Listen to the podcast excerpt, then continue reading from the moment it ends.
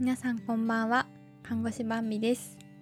今日は5月25日水曜日ということでおすすめというテーマのお話をしたいと思います。タイトルは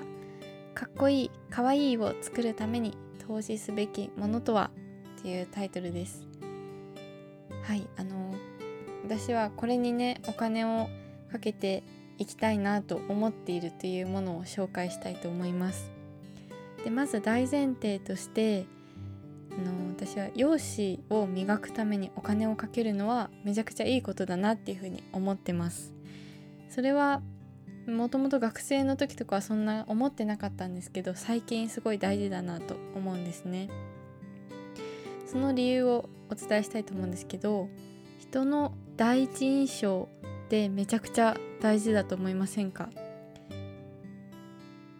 初めて会った時にその人を見て受ける印象。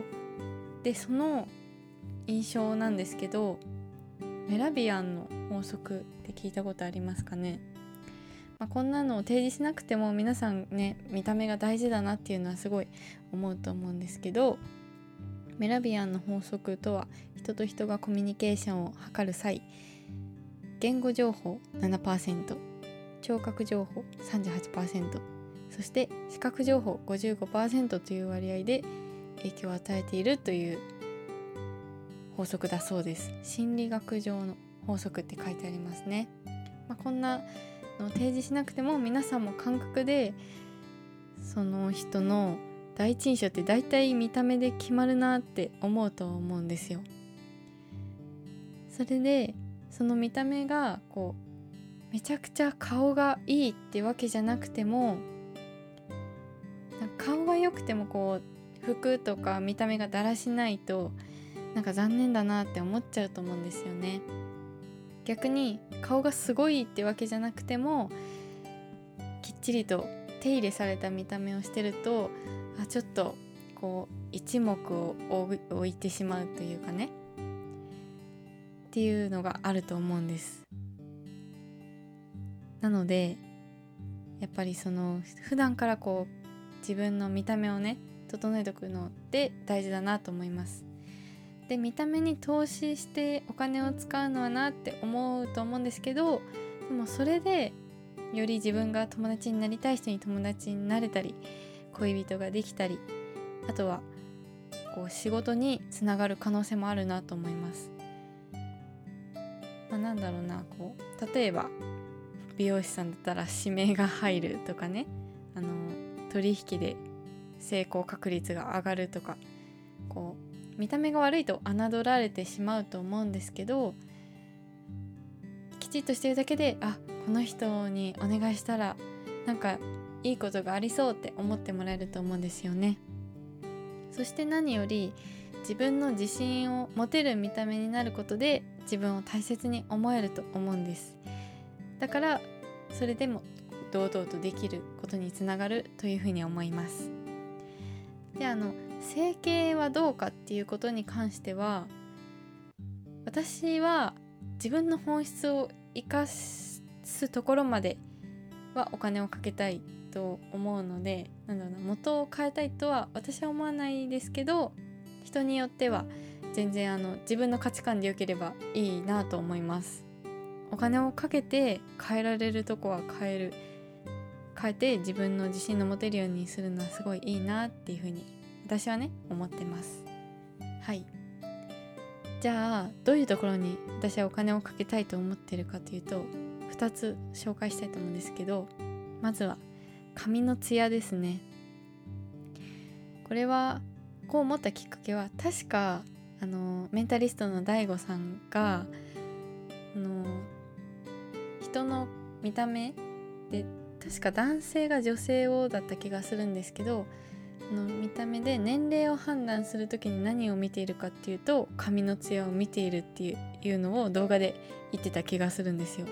まあでも確かにそうだなと思ってそう言われてから私は髪のツヤに着目したんですけどやっぱこうね駅で見る高校生とかは髪がツヤツヤで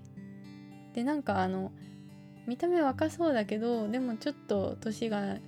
20代後半30代とかななのかなって思う方は高校生に比べると髪のツヤがこうあんまりなかったりっていうのがあるので髪のツヤっていうのは大きいんだろうなと思います。で年齢重ねるにつれこうカラーしたりパーマしたりとか増えるのでどんどんツヤは失われるしあのホルモンのね変化とかなんだろう。生活が不規則になったりとか食べ物が悪くなったりとかあると思うのでどんどんどんどん傷みやすくなると思うんです。私もね結構カラーしたりするから髪がすごい傷みやすいんですけど、まあ、でもねそこは定期的に美容院に通ってちょっとカラ高いカラー剤を使ったりとかあの高めのトリートメントをね毎回してもらえるようにするっていうことで髪のツヤをできるだけ維持できるように頑張ってます。あとはあのトリートメントとかは結構自分の髪に合うかどうかっていうのがあると思うのですごい自分がツヤツヤだなって思う人に何のトリートメント使ってますかって聞いてそれを買ってみたりしてます。あとはドライヤーとかアイロンを使う方の場合アイロンっていうのはあれですね。あの服をジューってやる方じゃなくて髪を熱でこうまっすぐしたり巻いたりするやつですね。そのドライヤーやアイロンは結構何万円単位のやつを買ってみたりしてます。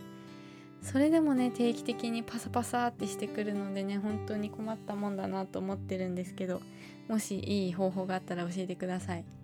わかめ食べればいいんですかね。なんかわかめがいいって聞いたことある。ということでまず1つ目は髪のツヤですね。で2つ目が歯のホワイトニングです。これはですねまあきっかけが2つあって1つはもう本当にショックな思い出なんですけどなんかちょっとあのかっこいい感じのお兄さんとお友達になってまあその人が私をこういじる感じで話してくれる関係だからっていうのもあったんですけどなんかニコって笑った時には歯が黄色いっていう風に言われたんですよ。めっちゃショックですよね。そんなまあ、そういう関係性とはいえかっこいいお兄さんから歯が黄色いって堂々って言われるなんて、まあ、うすうす感じてたんですよ私は。あーちっちゃい頃から麦茶が大好きだからなんか歯が黄色いなって多分麦茶のせいだと思うんですけど黄色いなって思ってました。でもこう面と向かって言われると絶対白くしたいと思いました。でも白くする方法ってないと思ってたんですよ。歯を磨くとかなんか白くなる歯磨き粉を使うとか。そんな中ある日あ芸能人ってなんかみんな格段に歯白いなって思ったんですよね。なんだろうな芸能人の中でもその芸人さんとかはそんなにね白くないかもしれないけどこうやっぱ女優さんとか俳優さんってなんか顔のこう芸能人オーラが違うなって思ってどこかなと思うと歯の白さだって思ったんですね。で逆に芸能人じゃなくてこう周りのお友達とか見ててもなんかこう可愛い子とか例えば可愛い子っているんですけど同じ可愛い子でもなんかこう芸能人オーラのある可愛い子と普通に可愛い子っているんですけどそこの違いは歯の白さじゃないかなって思ったんです。違ったらもうごめんなさいっていう感じなんですけど私はそう思いました。なのでその歯を白くする方法があるんだっていうことでいろいろ調べたり聞いたりしてあホワイトニングという方法があるんだっていうふうに思いました。で実際にねやってみようと思って1年1年2年前ぐらい行ったんですよ。の友達の口コミで口コミでいいって言われたところ大手のところでこうチェーンでやってるようなとこにしたんですけど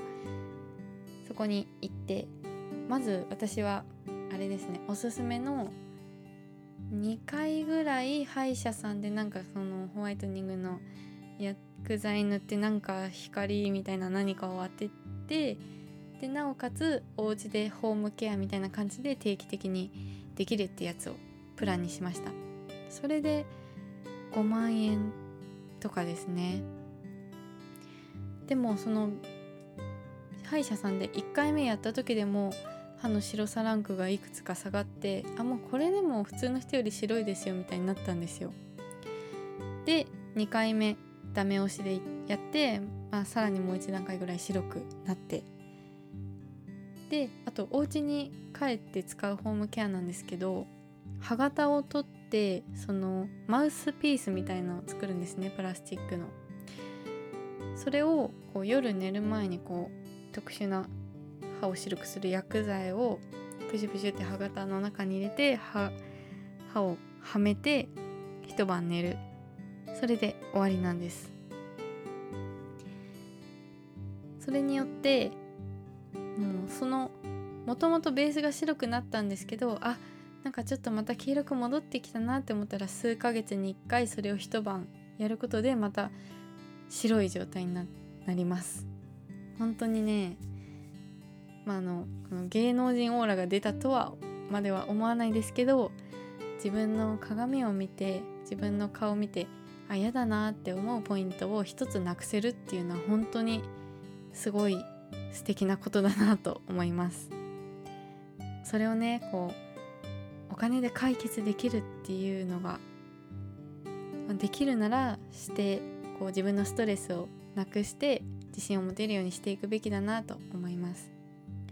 まあねそのプランが5万円って高いんですけどこれで今2年目ぐらいに入ってまだそのマウスピースに注入する薬剤も残ってるから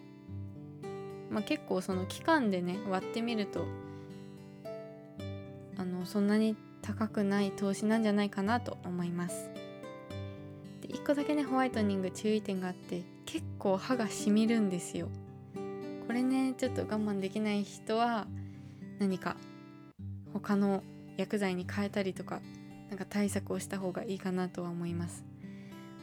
本当はしみるの良くないみたいなんですけど私も1日でそのしみる痛いのは終わるのでちょっと我慢してやっちゃってますけどね。はいそんなわけで、えー、お金を使って容姿を磨いていくことはめちゃくちゃいいなと私は思い思ってますというお話をしてみました。でおすすめのお金をかけるポイントは髪のツヤと歯の白さですね。皆さんのおすすめのこれやったらいいよっていうのあったら是非教えてもらえると嬉しいです。それでは最後まで聞いてくれてありがとうございました。是非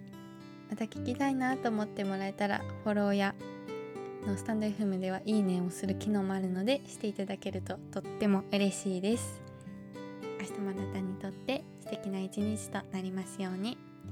またお父さんに送るラジオでお会いしましょう。おやすみなさい。